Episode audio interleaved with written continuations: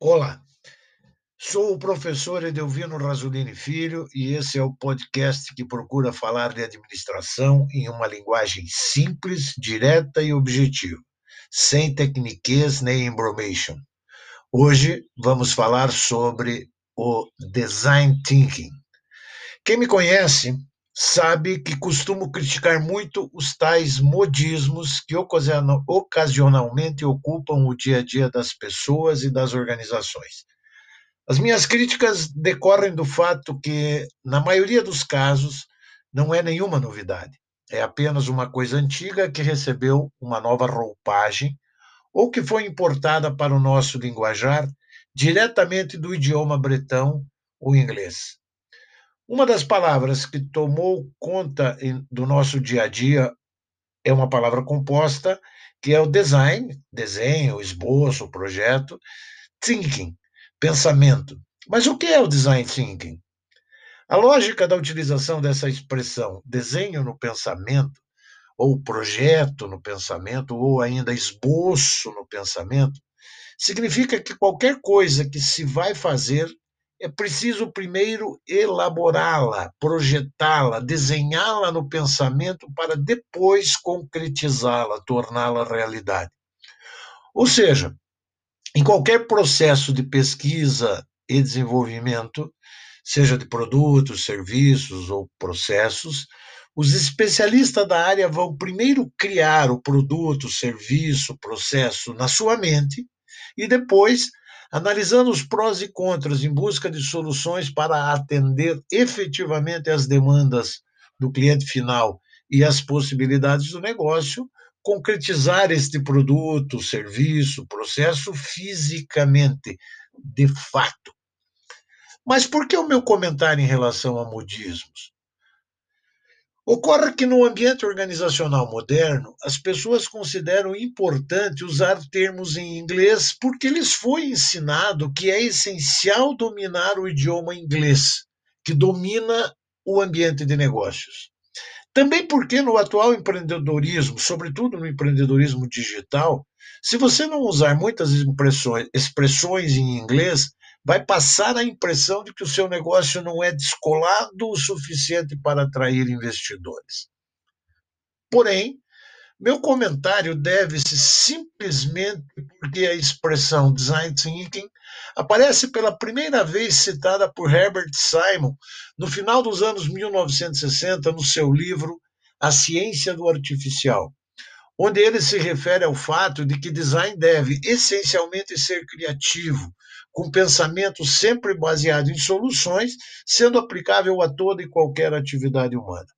Assim, o design thinking é uma abordagem simples e fácil de ser compreendida, que pode ser utilizada em vários contextos organizacionais por representar uma metodologia que pode apresentar bons resultados em qualquer ramo de negócio. Essa metodologia proposta pelo design thinking tem, tem sido utilizada para criar não apenas novos produtos, mas novos serviços, novos processos, ou simplesmente para resolver problemas do dia a dia. Portanto, ao definir novas cores, novos desenhos, formatos, comunicação para uma embalagem, ou um novo processo de logística reversa, por exemplo, se está fazendo design. Ou seja, se cria algo novo primeiro na mente, no pensamento, para depois implementar. Isso significa simplesmente que primeiro se planeja e depois se executa. Parece simples, e de fato é, mas muitos esquecem que antes de agir é preciso pensar.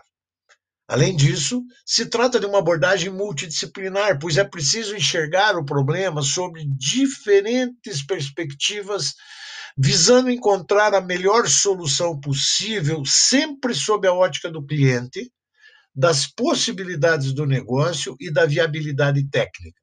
Ao juntar essas três perspectivas é que se consegue a necessária multidisciplinaridade. Isso começa a partir de uma fase em que se busca inserir no problema a situação para se ter ideias. Ou seja, eu, eu me insiro no problema, na situação, buscando ideias que vão ser obtidas, que poderão ser obtidas a partir do famoso toró de Parpite.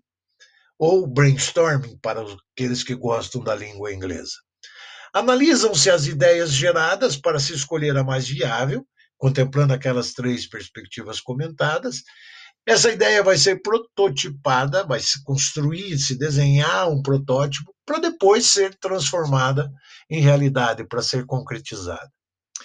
Tim Brown, no seu livro Change, Change by Design, define o design thinking como uma abordagem antropocêntrica para inovação que usa ferramentas dos designers para integrar as necessidades das pessoas, as possibilidades da tecnologia e, o, e os requisitos para o sucesso dos negócios. Tim Brown define algumas fases nessa metodologia. Um, criar empatia, ou seja, compreender a demanda, a necessidade. Dois, definir claramente o problema, a situação a ser resolvida. Três, geração de ideias, a formulação de alternativas. Quatro, a elaboração de protótipos, a construção do protótipo. Né? Antes de eu gerar o produto efetivamente, um, um processo ou um serviço, eu prototipo. Cinco, a realização de testes. Depois disso, uma vez testado, se escolhe a alternativa que melhor atenda às necessidades dos clientes, às possibilidades do negócio e à viabilidade técnica.